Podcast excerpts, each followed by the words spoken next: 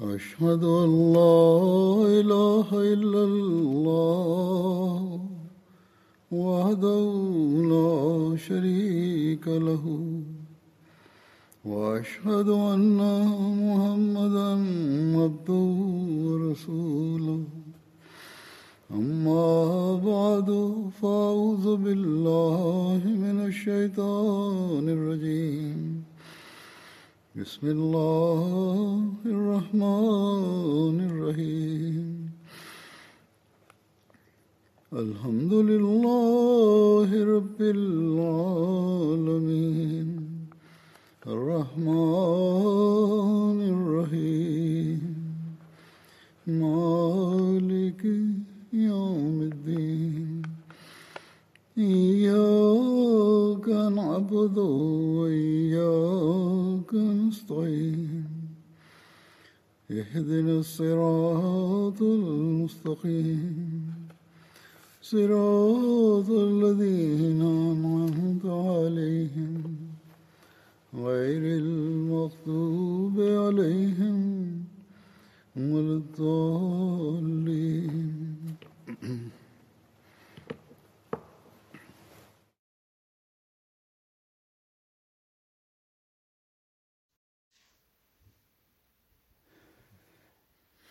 In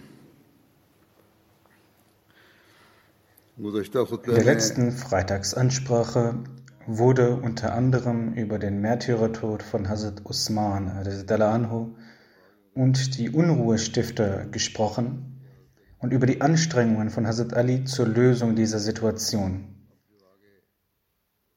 Über die weiteren Begebenheiten, die in der Erwähnung von Hazrat Ali anhu geschildert werden, gibt es eine sehr wichtige Anmerkung von Hazrat Musleh Ma'ud anhu.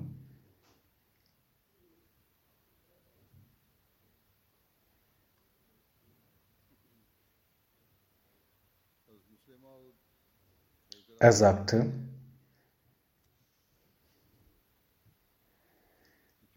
da ihr auch wie die Gefährten seid, möchte ich daher aus der Geschichte erläutern, auf welche Art und Weise die Muslime zugrunde gegangen sind. Was waren die Ursachen für ihren Untergang? Ihr sollt wachsam sein und für jene, die neu dazustoßen, sollte die Bildung organisiert werden, das heißt, ihre Erziehung sollte auf die richtige Art stattfinden und sie sollten religiös ausgebildet werden. Das Fitna, welches in der Zeit von Hazrat Usman aufgetreten ist, wurde nicht durch die Gefährten ausgelöst. Jene, die sagen, dass es von den Gefährten ausging, unterliegen einem Trugschluss. Es gibt keinen Zweifel, dass in der Gegenpartei von Hazrat Ali sehr viele Gefährten waren und auch gegen Muawiyah. Indes sage ich, dass die Stifter dieses Fitnas nicht die Gefährten waren. Vielmehr waren es jene, die später konvertiert sind und die nicht von der Anwesenheit des heiligen Propheten sallallahu alaihi profitiert haben und nicht bei seinen Versammlungen saßen. Ich weise sie alle darauf hin und erkläre ihnen die Methode vor dem Schutz des Fitnas. Er war damals in Guardian. Ihr sollt in großer Anzahl und mehrmals nach Guardian kommen, damit euer Glaube lebendig bleibt und eure Gottesfurcht stetig steigt. Das heißt, damit soll der Kontakt mit dem Mirkas und dem Khilafat beibehalten werden. Wenn dies geschieht, so wird auch eine richtige Erziehung stattfinden. In der heutigen Zeit hat Allah uns die Annehmlichkeit von MTA gewährt. Die Freitagsansprachen können auf der gesamten Welt gehört und gesehen werden. Ebenfalls werden andere Programme gezeigt. Daher ist es für die Erziehung notwendig, dass außer dem Selbststudium der Bücher des verheißenen Messias salam eine Bindung mit MTA aufrecht erhalten werden soll. Insbesondere sollten die Freitagsansprachen auf MTA gehört werden, damit der Kontakt zum Khilafat bestehen bleibt und sich stetig verbessert.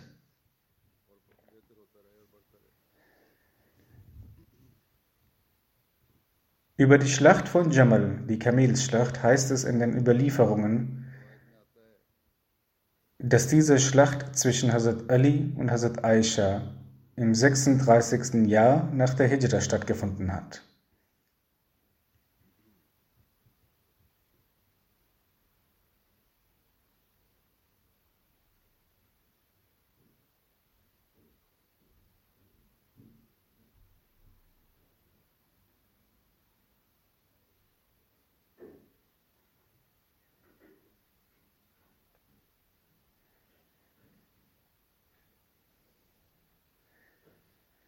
Mit Hazrat Aisha waren auch Hazrat Talha und Hazrat Zubair. Hazrat Aisha ritt auf dem Kriegsfeld auf einem Kamel. Deshalb ist diese Schlacht mit dem Namen Kamelsschlacht berühmt geworden. Hazrat Aisha befand sich für die Pilgerfahrt in Mekka. Sie hielt sich dort doch auf, als sie die Nachricht über den Märtyrertod von Hazrat Usman erhielt – als sie nach der Vollendung der Umrah nach Medina losgezogen ist, hat ihr am Ort Saraf Ubaid bin Abu Salma die Nachricht gegeben, dass Hazrat Usman anhu getötet wurde. Und Hazrat Ali anhu als Kalif bestimmt worden ist. Ferner, dass es in Medina eine große Unruhe herrscht. Hazrat Aisha ist daher wieder nach Medina zurückgekehrt und hat die Menschen in Mekka für die Vergeltung des Märtyrertodes von Hazrat Usman und die Beendigung des Fitnas aufgerufen. In der Führung von Hazrat Aisha, Hazrat Talha und Hazrat Zubair bin al-Awam haben sich sehr viele Menschen versammelt,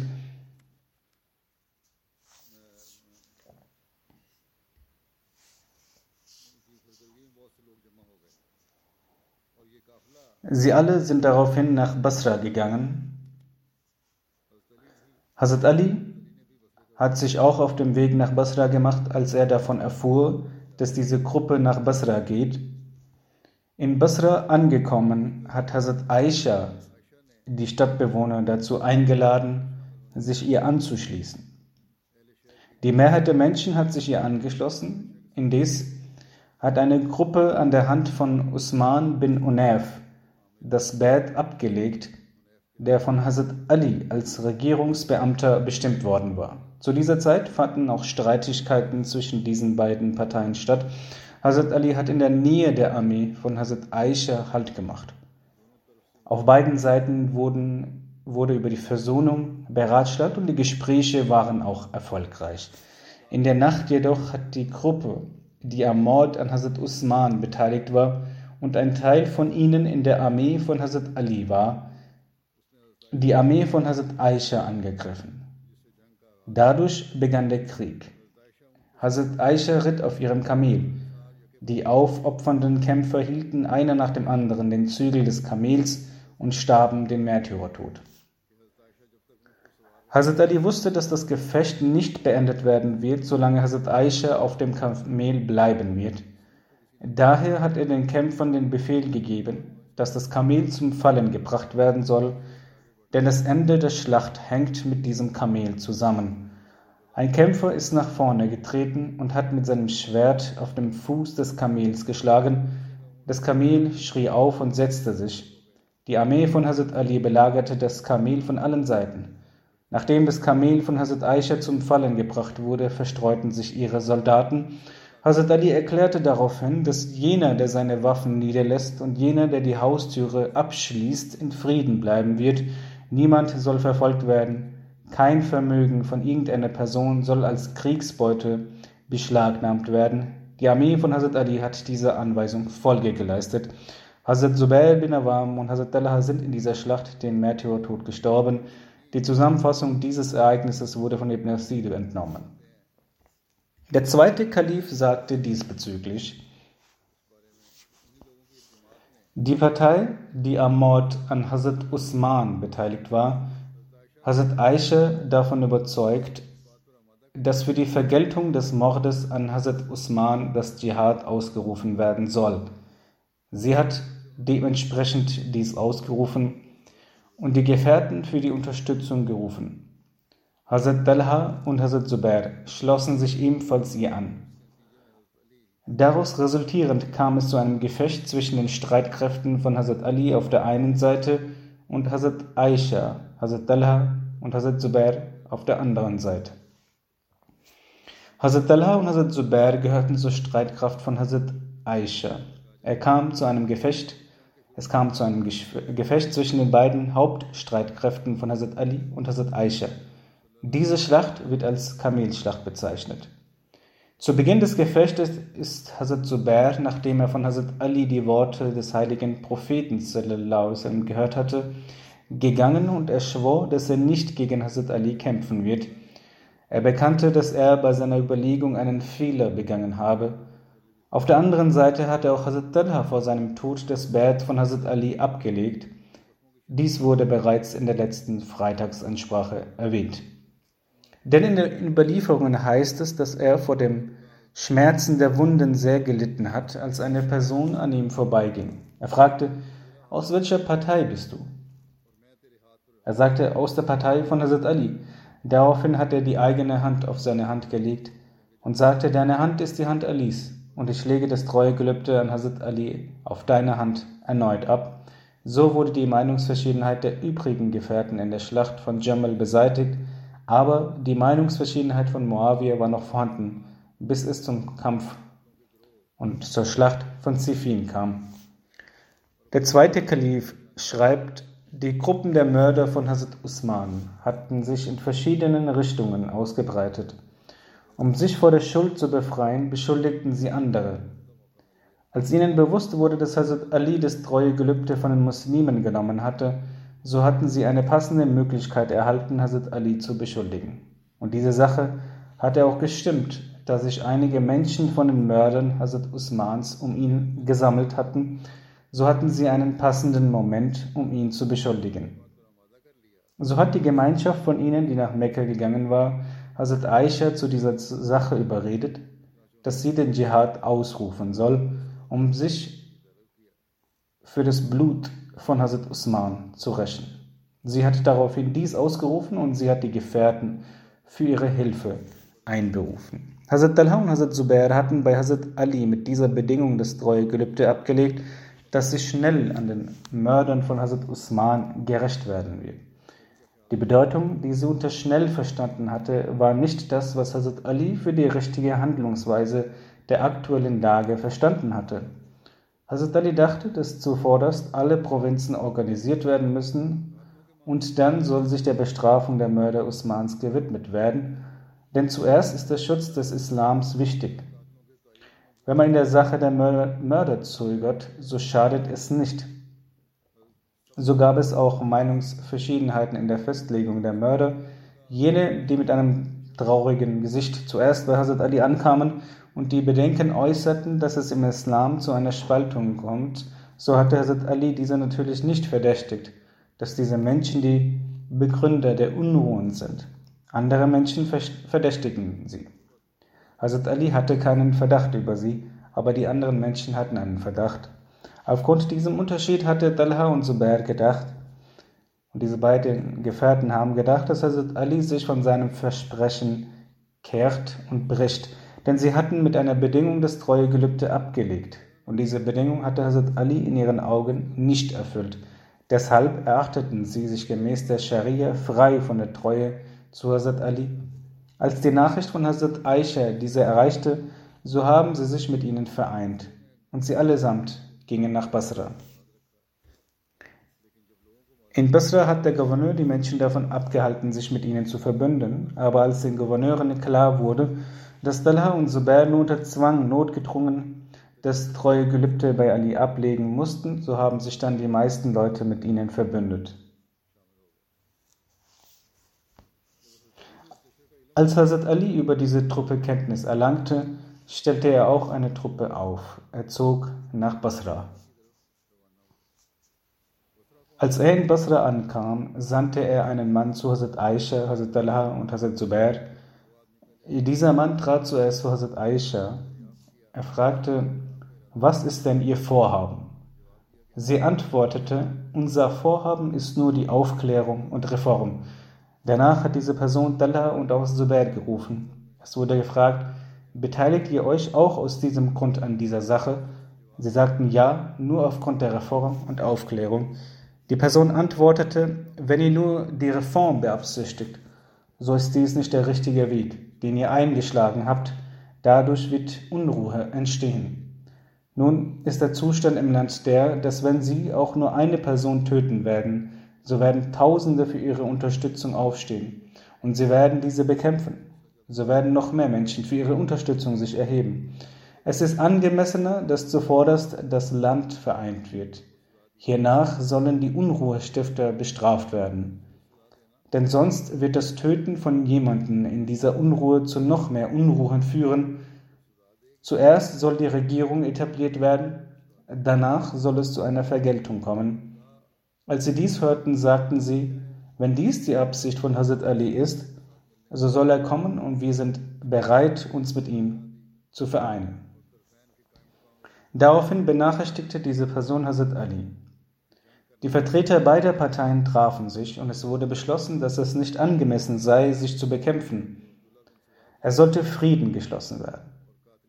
Als diese Nachricht den Sabahis, also den Anhängern von der Gemeinde von Abdullah bin Sabah, beziehungsweise jene, die zu den Mördern von Hazrat Usman zählten, erreichte, waren sie beunruhigt vor Furcht. Es traf sich im Verborgenen eine Gemeinde von ihnen und sie beschlossen nach der Beratschlagung, dass eine Friedensschließung unter den Muslimen für sie sehr schädlich sein würde, denn sie können sich nur so lange von der Strafe des Mordes an Hazrat Usman schützen, solange sich die Muslime untereinander bekriegen. Wenn es zur Friedensschließung und Versöhnung kommt und der Frieden etabliert wird, so gibt es keinen Zufluchtsort für sie. Sie würden nirgendwo mehr leben können. Deshalb, wie es auch immer möglich ist, soll der Frieden nicht zustande kommen. Zur selben Zeit kam auch Hazrat Ali. Am zweiten Tag, nachdem er dort ankam, also in jenem Ort, traf er sich mit Hazrat Zubair.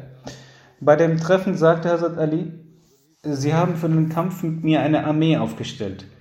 Aber habt ihr auch einen Vorwand vorbereitet, um diesen vor Allah zu legen?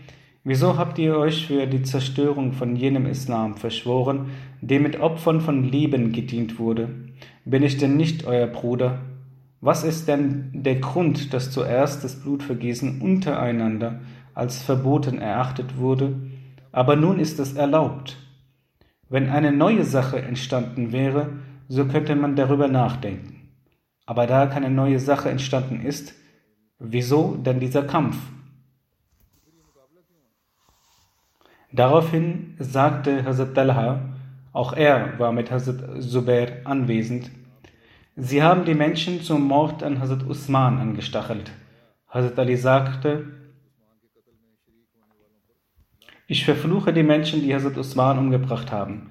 Dann sagte Hazrat Ali zu Hazrat Zubair, weißt du denn nicht, dass der heilige Prophet sagte, bei Allah, du wirst mit Ali Krieg führen und du wirst im Unrecht sein. Hazrat Zubair hörte dies und kehrte zu seiner Armee zurück. Und er schwor sich, dass er Hazrat Ali keineswegs bekriegen wird. Und er sah ein, dass er in der Deutung einen Fehler gemacht hatte als sich diese Nachricht unter der Armee verbreitet hatte, so hatten alle nun die Beruhigung, dass es nicht zu einem Krieg kommen wird. Vielmehr würde es zur Versöhnung kommen. Die Unruhestifter jedoch waren verängstigt. Sie hegten die Absicht, Unruhe zu stiften. Als es dunkel wurde, planten sie, um die Friedensschließung zu stoppen, dass jene von ihnen, die mit Hazrat Ali waren, in der Nacht das Lager von Hazrat Aisha Hazrat Talha und Zubair angreifen und sie taten dies.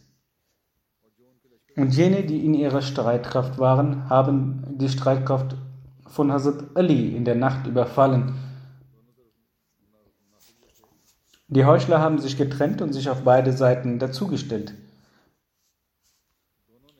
Bei Hazrat Aisha und Hazrat Ali. Sie haben sich nicht untereinander bekämpft. Dies führte zu einem Tumult. Und jede Partei dachte, dass die andere Partei sie betrogen hat. Dabei war es nur ein Vorhaben der Soldaten und der Sabais. als der Krieg begann, rief Hazrat Ali aus, Jemand soll Hazrat Aisha benachrichtigen. Vielleicht wird Allah durch sie diese Unruhe beseitigen. So wurde das Kamel von Hazrat Aisha nach vorne gebracht, aber das Resultat war noch gefährlicher. Die Unruhestifter hatten dies gesehen und sahen, dass ihr Plan scheiterte. So begannen sie das Kamel von Hazrat Aisha zu beschießen. Hazrat Aisha rief laut, O ihr Leute, beendet den Krieg. Gedenkt Gott und dem Tag der Abrechnung. Aber die Unruhestifter hörten nicht auf. Sie beschossen weiter ihr Kamel, weil die Leute von Basra mit dieser Armee waren, die mit Hazrat Aisha versammelt waren, so hatten sie diese Sache gesehen und waren sehr wütend. Als sie diese Entwürdigung von Ummul Mominin sahen, so kannte ihre Wut keine Grenzen. Sie zogen ihre Schwerter und bekämpften die Gegner. Sie stürzten sich auf die feindliche Partei.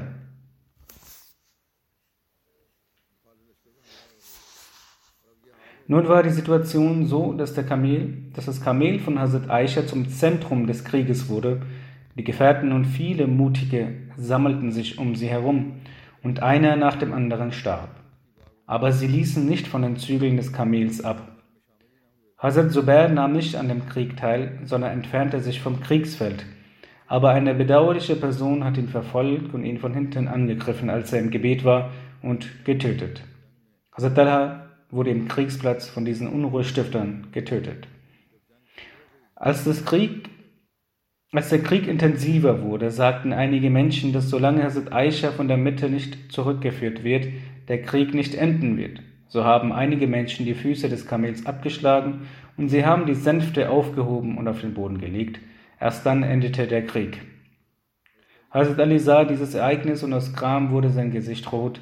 Aber alles, was, das, was da geschah, so gab es auch keinen Weg daran vorbei. Nachdem der Krieg beendet war und unter den Getöteten die Leiche von Hazrat Allah gefunden wurde, so hat Hazrat Ali sehr darum getrauert. Durch all diese Ereignisse wird ersichtlich, dass die Gefährten in diesem Kampf keinen Anteil hatten, sondern diese List war auch von den Mördern Usmans. Und dass Talha und Zubair in der Treue von Hazrat Ali verstorben sind, denn sie hatten sich von ihrem Vorhaben abgewendet und sie hatten bejaht, mit Hazrat Ali zu sein, aber sie wurden durch die Hände einiger übelgesinnter Menschen getötet. Hazrat Ali hat auch deren Mörder verflucht. Nach dem Ende der Kamelschlacht hat Hazrat Ali für Hazrat Aisha Proviant und ein Reittier zur Verfügung gestellt. Er kam persönlich, um Hazrat Aisha zu begleiten und die Menschen, die mit Hazrat Aisha gehen wollten, so hat er diese losgeschickt. Am Tag, an dem Hazrat Aisha losziehen wollte, kam Hazrat Ali zu Hazrat Aisha. Er stand vor ihr und in der Anwesenheit von allen Menschen sagte Hazrat Aisha,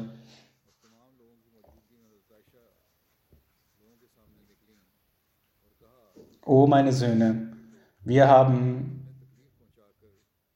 durch Leid und Tyrannei einander zornig gemacht.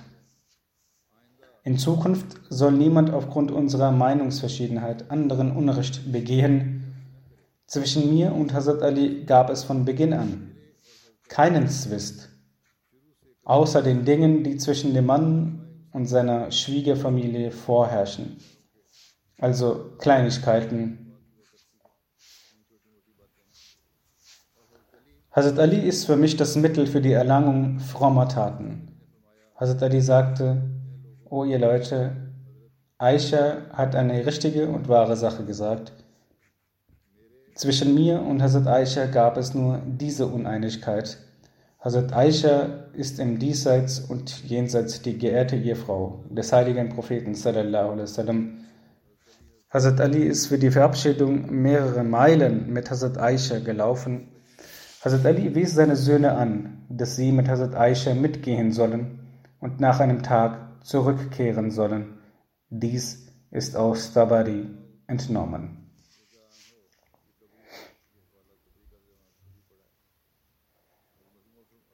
Hazrat Musleh Maud sagte, Hazrat Allah lebte auch nach dem Tod des heiligen Propheten.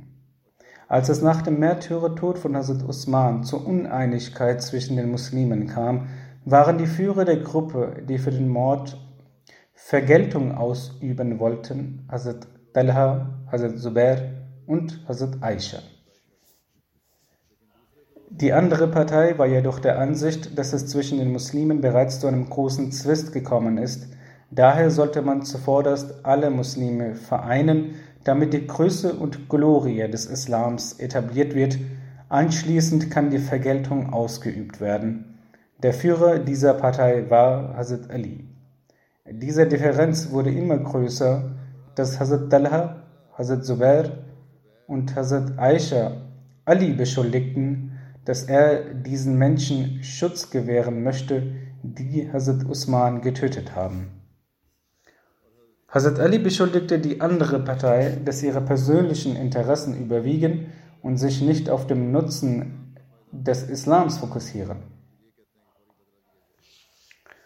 Der Zwist erlangte seinen Höhepunkt und danach kam es auch zum Krieg, eine solche Schlacht, in der Hazrat Aisha die Armee geführt hat. Sie war auf ihrem Kamel und gab Anweisungen bezüglich des Kampfes. Hazrat Talha und Hazrat Zubair waren auch an dieser Schlacht beteiligt. Während der Schlacht kam ein Gefährte zu Hazrat Talha und sagte, O Talha, kannst du dich erinnern, als ich und du an jenem Ort in der Versammlung des heiligen Propheten sallallahu alaihi wasallam saßen? Der heilige Prophet sallallahu alaihi wasallam sagte, Talha, es wird eine Zeit kommen, dass du Teil einer Streitkraft sein wirst und Ali Teil einer anderen Streitkraft sein wird. Ali wird im Recht sein und du wirst falsch liegen. Als Hazrat Talha dies hörte, wurde ihm alles deutlich. Er sagte, dass er sich an diese Worte erinnern kann. Er hat sich unverzüglich vom Gefecht zurückgezogen. Er verließ das Schlachtfeld, um das Vorhergesagte des heiligen Propheten wasallam zu bewahrheiten. Plötzlich griff ihn von hinten ein Soldat aus der Truppe von Hazrat Ali an und tötete ihn mit seinem Schwert. Danach rannte er zu Hazrat Ali mit der Vorstellung, dass er hierfür einen großen Preis erhalten werde. Er sagte zu Hazrat Ali, O Amir der Gläubigen, ich überbringe Ihnen die Nachricht über den Tod Ihres Feindes. Hazrat Ali fragte, welcher Feind? Er antwortete, O Amirul Mominin, ich habe Talha getötet. Hazrat Ali sagte, ich gebe dir auch die Botschaft des heiligen Propheten, wasallam, dass du sicherlich in der Hölle landen wirst. Der heilige Prophet sagte einst, als Talha und ich bei ihm saßen, O Talha, der Wahrheit und Gerechtigkeit wegen wirst du eines Tages erniedrigt werden und du wirst von einer Person getötet werden, die in der Hölle landen wird.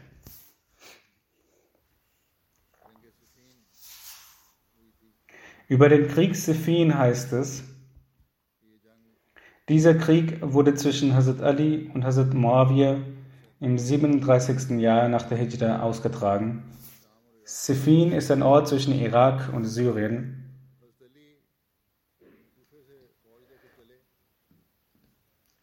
Hazrat Ali brach mit seiner Armee von Kufa nach Siffin auf. Dort hatte sich bereits das syrische Heer unter der Leitung von Imam Muawiyah niedergelassen. Eine Gruppe von ihnen hatte den Fluss Euphrat eingenommen. Hazrat Ali versicherte ihnen, dass er nicht zum Kämpfen gekommen sei, sondern um Frieden zu schließen. Aber Imam Muawiyah war zu einem Friedensabkommen nicht bereit. Die syrische Armee hinderte die Truppe von Hazrat Ali, Wasser aus dem Fluss Euphrat zu schöpfen. Daraufhin gab Hazrat Ali den Befehl, die syrische Armee anzugreifen, woraufhin sie fliehen mussten und den Weg zum Fluss freigeben mussten. Hazrat Ali erlaubte es der syrischen Armee vom Fluss Wasser zu entnehmen. Zwar hatte die syrische Armee Hazrat Ali verboten, vom Fluss Wasser zu nehmen, aber Hazrat Ali tat nicht dasselbe, sondern erlaubte es ihnen. Amir Muawiyah beharrte darauf, dass Hazrat Ali ihm die Mörder von Hazrat Usman übergebe.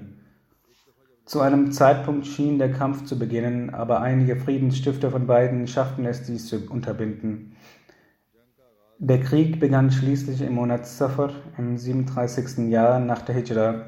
Davor gab es bereits einige Auseinandersetzungen, aber beide Parteien wussten über die verheerenden Folgen eines Krieges und hielten sich deshalb zurück. Um doch noch Frieden schließen zu können, vereinbarten beide Parteien während den heiligen Monaten einen vorübergehenden Waffenstillstand zu vereinbaren, aber auch dieser Versuch hatte keinen Erfolg. So wurde der Beginn des Krieges vom Anfang des Monats Safar erneut angekündigt. Als der Krieg einige Zeit ohne einen Erfolg anhielt, verlor Ahmed Muawiyah seinen Mut. In dieser brenzligen Situation gab ihm Hazrat Amr bin As den Ratschlag, Auszüge aus dem Heiligen Koran sollen auf die Spitzen der Schwerter angebracht und von der gegnerischen Partei so gefordert werden, dass gemäß diesen eine Entscheidung getroffen werden soll.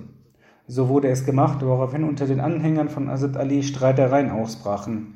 Sie waren der Ansicht, dass solche Entscheidungen dürfe man nicht auf Allah schieben. Hazrat Ali zog seine Armee zurück, woraufhin der Krieg vorerst gestoppt war. Die Mehrheit der Anhänger von Hazrat Ali stimmte Amir Muawiyah zu und wollte jeweils einen Richter bestimmen. Diese zwei Richter sollten zusammen gemäß der Lehre des Heiligen Korans eine Entscheidung treffen.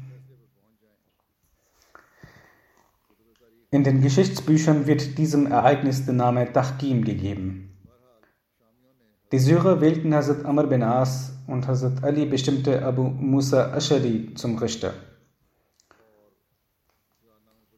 Nachdem der Vertrag unterzeichnet wurde, trennten sich beide Herren.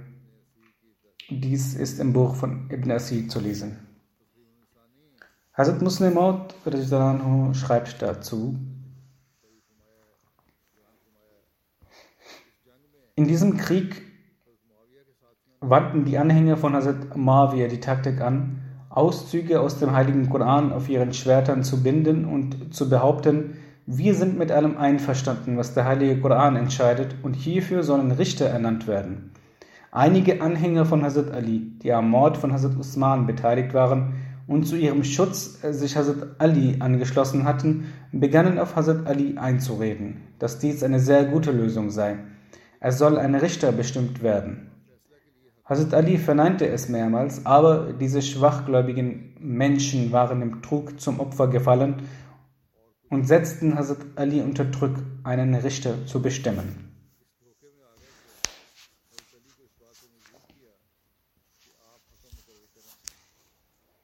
Somit wurde Hazrat Amr bin As von Hazrat Muawiyah und Hazrat Abu Musa Ashari von Hazrat Ali als Richter ernannt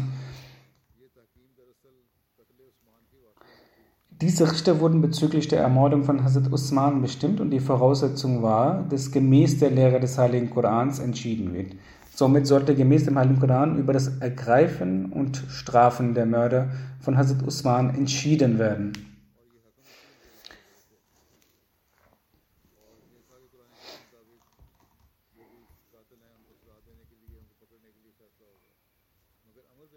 Hazrat Amr bin As und Hazrat Abu Musa Ashari entschieden hingegen, dass zunächst Hazrat Ali und Hazrat Muawiyah von ihren Amtspflichten entbunden werden sollten.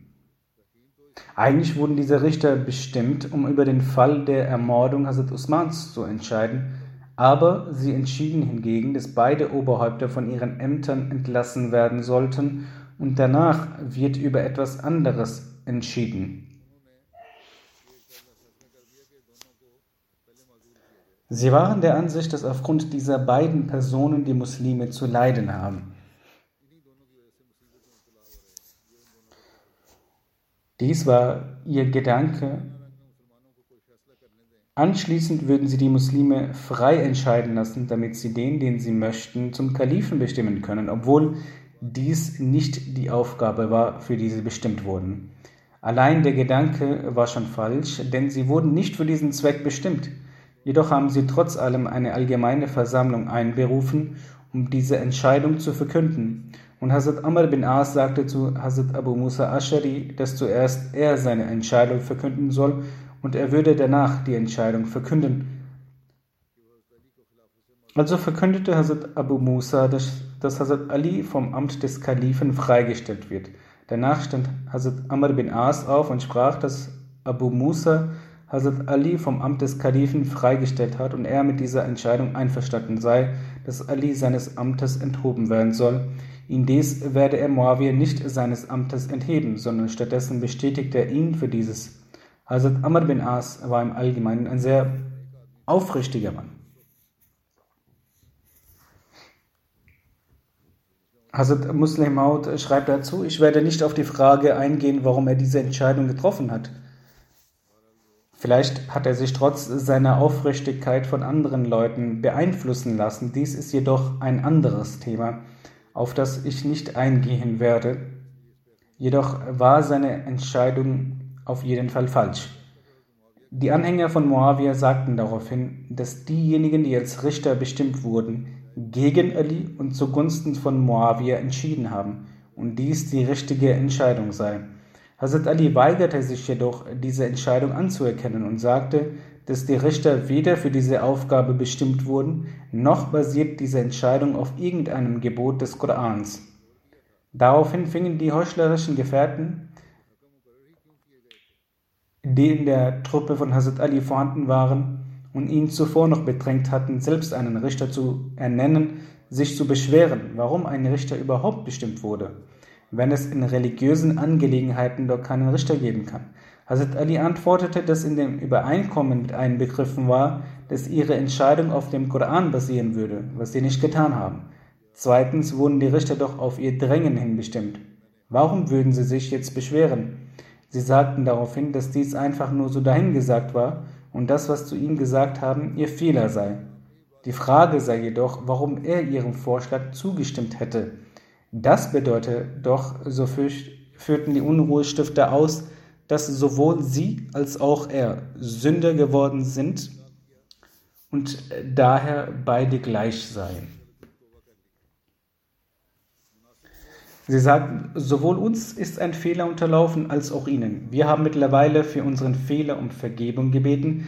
Es ist nur rechtens, dass auch sie um Vergebung bitten und eingestehen, dass das, was sie getan haben, Unrecht war. Damit wollten sie erreichen, dass sollte Hazrat Ali sich weigern, würden sie sich mit der Ausrede von ihrem Bad trennen, dass, weil er gegen den Islam gehandelt hat, sie keine Treue zu ihm halten können. Und sollte er seinen Fehler eingestehen und sagen, dass er um Vergebung bitten werde, würde sein Khilafat trotzdem ungültig sein, denn wie könnte eine Person, die eine solch große Sünde zugibt, ein Kalif sein?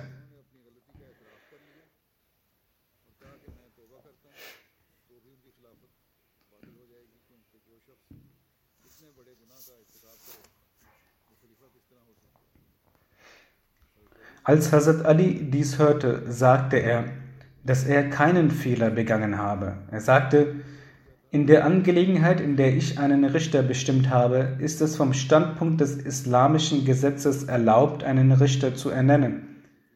Außerdem habe ich, als ich einen Richter bestimmte, die klare Bedingung genannt, dass egal zu welcher Entscheidung sie auch kommen würden, ich sie nur dann akzeptieren würde, wenn auf dem Koran und den Ahadith basiert. Sonst werde ich diese Entscheidung auf keinen Fall akzeptieren, weil sie weder diese Bedingung erfüllt noch in der Angelegenheit entschieden haben, für die sie bestimmt wurden. Und daher stellt ihre Entscheidung für mich kein Argument dar. Die Menschen akzeptierten jedoch nicht diese Erklärung von Hazrat Ali und trennten sich von ihrem Treuegelübde und wurden als Khawarij genannt. Sie beschlossen, dass nicht dem Kalifen Treue gebührt, sondern der Entscheidung der Mehrheit der Muslime entsprechend gehandelt werden wird, da eine alleinige Person als Amir und seine alleinige Treue und die Gehorsamkeit ihm gegenüber gegen kein Gebot außer dem von Allah wäre. Im Krieg von Naharawan, welcher im 38. Jahr nach der Hijra am Ort Naharawan zwischen Bagdad und Wasta stattfand, kämpften Hazrat Ali und die Gemeinde der Charijiten gegeneinander. Der Krieg wird im Geschichtsbuch von Ibn Asid folgendermaßen beschrieben. Im Friedensschluss während des Krieges von Sefin wurde von Hazrat Ali Hazrat Abu Musa Ashari und von Amir Muawiyah Hazrat Amr bin As als Richter bestimmt. Dies wird in der Geschichte als Dahkim genannt. Bezüglich dieses Tahkims hat eine Gruppe aus der Armee von Hazrat Ali Widerspruch erhoben und sich infolge eines Aufstands abgetrennt und wurde von da an als Khawarij, der sogenannten Kharijiten genannt. Sie erklärten dieses Tahkim als sündhaft und forderten Hazrat Ali dazu auf, für dieses um Vergebung zu bitten und das Amt des Kalifen zu verlassen. Hazrat Ali weigerte sich. Der Grund dafür wurde oben bereits genannt. Hazrat Ali war beschäftigt, erneut gegen Amir Muawiyah nach Syrien zu ziehen, als die Kharij begannen, Unruhe zu stiften. Sie ernannten Abdullah bin Wahab zu ihrem Imam und zogen von Kufa nach Nahrawan. Die Khawarij versammelten sich in Basra und danach Nahrawan mit der Armee von Abdullah bin Wahab. Einen Gefährten des heiligen Propheten sallam, Abdullah bin Khabab, töteten sie aufgrund von seiner Zugehörigkeit zu Hazrat Ali und schnitten den Bauch seiner schwangeren Frau auf und töteten auch sie auf eine herzlose Art und Weise. Außerdem töteten sie drei weitere Frauen des Stammes Der. Als Hazrat Ali von diesen Zuständen erfuhr, sandte er Hades bin Murrah zur Erkundung aus. Als er dort als Botschafter ankam, töteten die Khawarij auch ihn. Als er diese Zustände sah, ließ er seinen Plan, nach Syrien zu ziehen, fallen und zog mit seinem 65.000 Mann starken Heer, mit dem er nach Syrien ziehen wollte, zum Kampf gegen die Khawarij auf. Als er am Ort Nahrawan ankam, lud er die Khawarij zum Frieden ein und gab Hazrat Abu Ayyub Ansari die Fahne. Derjenige, der sich unter dieser Fahne einfand, würde nicht bekämpft werden. Diese Bekanntmachung vernehmend, traten von den Khawarij, deren Anzahl 4000 war, 100 zu Hazrat Ali über und eine große Anzahl kehrte nach Kufa zurück. Nur 1800 Personen schritten unter der Leitung von Abdullah bin Wahb Khariji voran und kämpften gegen das 65.000 starke Mannheer von Hazrat Ali. Hierbei wurden alle Khawarij getötet. Einer Überlieferung zufolge überlebte eine gewöhnliche Anzahl der Khawarij, die weniger als zehn war. Im Heer von Hazrat Ali erlangten sieben Männer des Märtyrertums tun.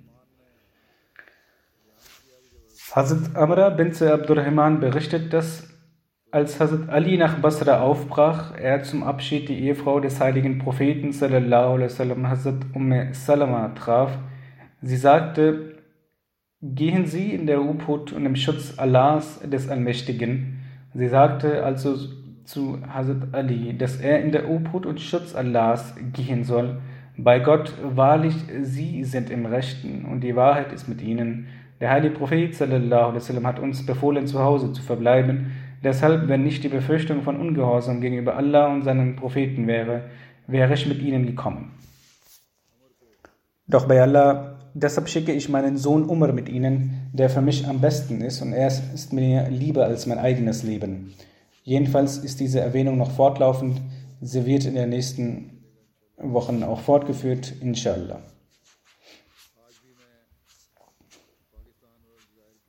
Auch heute möchte ich für die Ahmadis in Pakistan und Algerien zu Gebeten aufrufen. Von Algerien gibt es eine folgende gute Nachricht, dass in den vergangenen zwei, drei Tagen zwei verschiedene Gerichte viele Ahmadis, die mit falschen Beschuldigungen angeklagt waren, freigesprochen haben Möge Allah diese gerechtgesinnten Richter belohnen und die restliche Verwaltung und Justiz auch dazu befähigen, Gerechtigkeit walten zu lassen gegen diejenigen, die falsche Anzeigen gegen Ahmadis erstatten. Es gibt einige Offiziere Pakistans und Richter, die sich von Gerechtigkeit entfernen und ihre Befugnisse missbrauchen. Möge Allah auch sie dazu befähigen, dass sie den Hass und die Bosheit ihres Herzens äh, beiseite legend die Angelegenheit betrachten, die deren Rechtleitung Allah nicht bestimmt hat, möge er für ihre Erfassung schnelle Mittel schaffen und sie bestrafen und für Ahmadis auch in Pakistan Mittel für Frieden und Ruhe schaffen. Die in Pakistan lebenden Ahmadis sollen sich besonders auf Nawafil und Bittgebete konzentrieren. In diesen Gebeten sollen sie auch rezitieren Rabbi Kulushin Khadimuka, Rabbi Fafazni Wansurni Warhamni. Auch sollten sie rezitieren Allahumma inna naj'aluka fi nuhurihim wa na'udhu bika min shururihim. Das Istighfar sollten sie rezitieren, auch das Durud. Heutzutage benötigen wir dies sehr viel verrichten sie auch Nawafil, wie ich bereits gesagt habe. Möge Allah, der Allmächtige, sie auch dazu befähigen und die dortigen Umstände verbessern.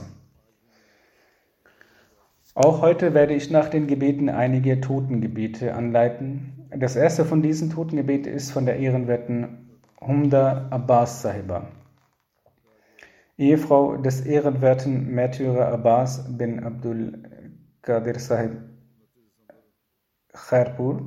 Sie verstarb am 29. September im Alter von 91 Jahren nach dem Willen Allahs.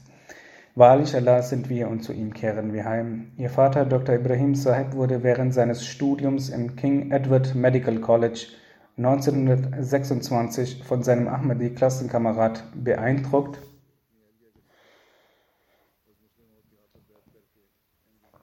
Zusammen mit seiner Ehefrau legte er auf der Hand des zweiten Kalifen das Bad ab und nahm die Ahmadiyyat an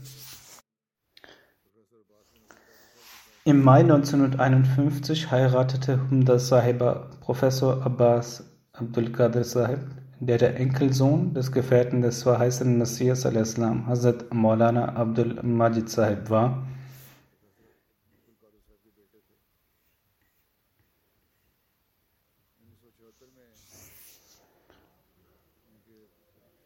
Neunzehnhundertvierundsiebzig erlangte ihr Mann Professor Abdul Qadir Sahib in Khairpur das Märtyrertum und sie zeigte große Geduld. Sie zeigte keinerlei Ungeduld und akzeptierte den Willen Allahs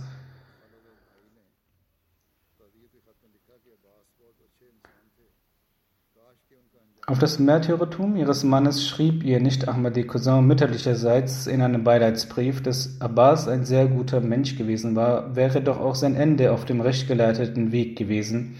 Humda Sahiba schrieb ihm, ich bin stolz, dass der Weg, auf dem mein Mann sein Leben gegeben hat, der Weg der Rechtleitung ist. Außerdem war eine enge Freundin von Humda Sahiba, Shafika Sahiba, die zufällig die Ehefrau von General Ziaul Haq Sahib wurde. Sie sagte einmal, nachdem ihr Mann Präsident wurde, also die Ehefrau von Ziaul Haq, dass alle kommen mich besuchen, doch Humda kommt nicht. Als Humda Sahiba dies erfuhr, sagte sie, ich hege keinen Wunsch, die Ehefrau eines solchen Mannes zu treffen, der meinen geliebten Imam, den verheißenen Messias al-Islam und seine Gemeinde anfeindet, und dann traf sie sie nie wieder.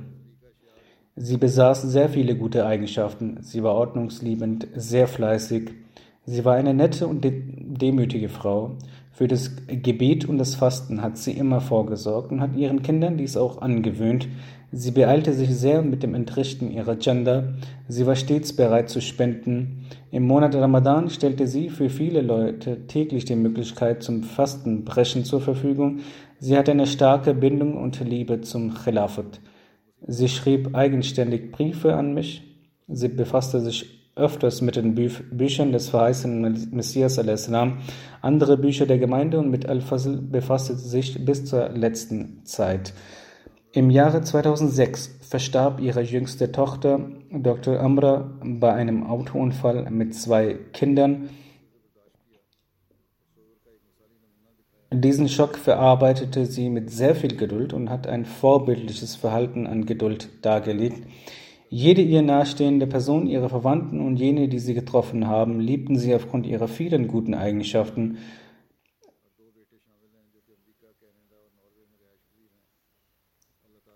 Sie hatte nicht Ahmadi-Verwandten, aber pflegte eine gute Bindung mit ihnen. In ihrem Hause sind drei Töchter und zwei Söhne, welche in Amerika, Kanada und Norwegen wohnen.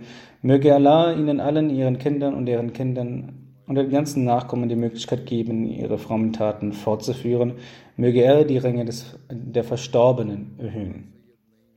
Das nächste äh, Totengebet ist von Rizwan Sayyid Naimi Sahib aus Irak welcher am 13. November im Alter von 70 Jahren verstarb. Allah gehören wir und zu ihm kehren wir zurück. Sein Sohn Mustafa Naimi Sahib schreibt, mein Vater hat sich im Zustand eines Traumes mit Hazrat Sayyid Abdul Qadir Jilani gesehen. Dieser hat meinen Vater seine Schuhe gegeben. Mein Vater zögerte und sagte, was bin ich wert, dass ich Sayyid Abdul Qadir Jilanis Schuhe anziehe? Aber als Sayyid Abdul Qadir Jilani darauf bestand, dann zog mein Vater die Schuhe an. Danach zeigte Sayyid Abdul Qadir Jilani Sahib auf einen Mann und seine Gemeinde und sagte, zu meinem Vater, dass er diesen beitreten soll. Hiernach erschien in Rizwan Amini Sahibs Traum der heilige Prophet sallallahu alaihi wasallam. Einige Jahre später hat er über MTA die Gemeinde kennengelernt. Dann sagte Rizwan Sahib, dass das Erscheinen des heiligen Propheten wasallam in seinem Traum als Zeichen für seinen treuen Diener, dem verheißenen Messias salam, war. Bei der anderen Offenbarung und bei, anderem, bei dem anderen Traum, in dem Sayyid Abdul Qadir Jilani auf einen Mann und seine Gemeinde gezeigt hat und gesagt hat, dass er diesen beitreten soll. Mit diesem war der Kalif des Messias und seine Gemeinde gemeint. Er legte das Bad im Jahre 2012 ab. Der Verstorbene war sehr gutmütig, demütig und half seinen Verwandten und Armen. Er mochte es Tablik zu machen. Doch trotz schwacher Gesundheit und dem Widerstand der Menschen machte er in seiner Gegend Tablik. Er beriet seiner Familie stets, dass sie das Bad ablegen und der Gemeinde beitreten. Sein Sohn und seine Ehefrau und der Bruder der Ehefrau haben das Bad abgelegt. Möge Allah ihre Schritte festigen und die Möglichkeit geben, die frommen Taten des Verstorbenen weiterzuführen. Möge Allah die Ränge des Verstorbenen erhöhen. Das nächste Totengebet ist von Malik Ali Muhammad Saib aus der Region Sargoda, welcher der Vater von Muhammad Afzal Zafar Saib, dem Murabi Silsla aus Kenia, war. Er verstarb am 20. August im Alter von 90 Jahren. Allah gehören wir zu ihm kehren wir zurück. Im Jahre 1976 hatte er die Ehre, ein Sirane Rahim Maula zu sein. Er respektierte die Mitarbeiter der Gemeinde, Waqf Zindagi, Murabian und Muallamin sehr. Der Verstorbene verrichtete stets das Tahajjud-Gebet. Er verrichtete alle Gebete pünktlich, aber sehr gastfreundlich. Er kümmerte sich um Arme, er war sehr geduldig und intelligent, er war ein sanftmütiger und frommer Mensch. Er rezitierte den Heiligen Koran regelmäßig. Er bekam auch die Möglichkeit, verschiedenen Kindern das Koran-Rezitieren beizubringen. Er hinterlässt äh, drei Söhne und elf Enkel und Enkelinnen. Muhammad Afzal Zafar Sahib, der Murabi von Kenia, wie ich eben erwähnt habe, ist sein Sohn, welcher in Kenia war und ist. Er war zurzeit in Kenia, weshalb er bei dem Trauergebet und dem Begräbnis seines Vaters nicht teilnehmen konnte. Möge Allah ihm Geduld und Kraft geben, dem Verstorbenen gegenüber gnädig und barmherzig äh, sein und seine Ringe erhöhen. Das nächste Totengebet ist von Hassan Ahmed Saib aus Lahore, welcher der Sohn von Shafqat Mahmud Saib war. Er verstarb am 27. Juli im Alter von 35 Jahren an dem Coronavirus. Allah gehören wir und zu ihm kehren wir zurück. Er war der Enkel von Hazrat Maulvi Nuruddin Ajmal Sahib aus Gujarat, welcher ein Gefährte des verheißenen Messias al-Islam war und er war der Neffe von Irshad Ahmad Sahib aus Gujranwala. Er bekam die letzten zwei Jahre die Möglichkeit, als der Vorsitzende der Gemeinde Rashna Town in Lahore zu dienen Außerdem hatte er die Möglichkeit, als Sekretär Normabain in Delegate Amaret zu dienen. Er machte es sehr tablik zu machen. Durch die Gnade Allahs hatte er die Möglichkeit, acht, hatte er die Möglichkeit, acht Menschen dazu zu bewegen, dass sie das Bad ablegen. Er hat diese Ehre erhalten. Er hinterlässt außer seiner Ehefrau noch zwei Söhne, der Ergärten, der Hanan, Ahmed Mansur, sechs Jahre alt, die geehrte Umbin Ahmed Dahed Umar, drei Jahre alt und eine Tochter, Saida Ahmed, fünf Jahre alt. Vater, Mutter und drei Brüder und zwei Schwestern. Möge Allah ihnen Geduld und Stärke geben. Möge die Kinder die Möglichkeit haben, die frommen Taten fortzuführen und die Ränge des Verstorbenen zu erhöhen. Das nächste Totengebet ist von Riazuddin Shams Sahib, welcher der jüngste Sohn von Jalaluddin Shams Sahib war, ähm, verstarb am 27. Mai. Allah gehören wir und zu ihm kehren wir zurück. Die Vorstellung seiner Familie ist folgendermaßen. Er war der Urenkel des Gefährten des verheißenen Messias Hazrat Mir Muhammad Siddiq Sahibs, der Enkel von Hazrat Mir Umamuddin Seikhwani Sahib, der Neffe von Hazrat Khaja Ubedullah Sahib und der Sohn von Maulana Jalaluddin Shams dies waren alle Gefährten. Der Verstorbene war Musi. Er hinterlässt zwei Töchter und einen Sohn. Möge Allah seinen Kindern Geduld und Kraft schenken. Seine Ehefrau ist bereits verstorben. Möge Allah dem Verstorbenen Gnade und Barmherzigkeit erweisen und seine Ränge erhöhen. Sein Bruder Muniduddin Shams Sahib sagt, dass der Verstorbene sehr fromme Eigenschaften hatte. Er verrichtete das Gebet stets zur richtigen Zeit. Er empfahl seinen Kindern stets das Gebet zu verrichten. Er liebte Khilafat über alles. Im Haus wurden immer Sachen über das über die Verbundenheit mit dem Khilafat besprochen. Selbst während des Zustandes der Krankheit, die die letzten zwei Jahre hielt, kam er mich besuchen und trotz der Erkrankung sprach er sehr geduldig, hoffnungsvoll und sanftmütig. Er sorgte sich um seine Töchter und nicht um sich. Alle sagen über ihn, dass er in jedem Zustand lächelte und mit jedem gut zusammenlebte und bei Trauer beistand. Dies gehörte zu seinen Eigenschaften. Möge Allah dem Verstorbenen Gnade erweisen und vergeben und seine Ränge erhöhen.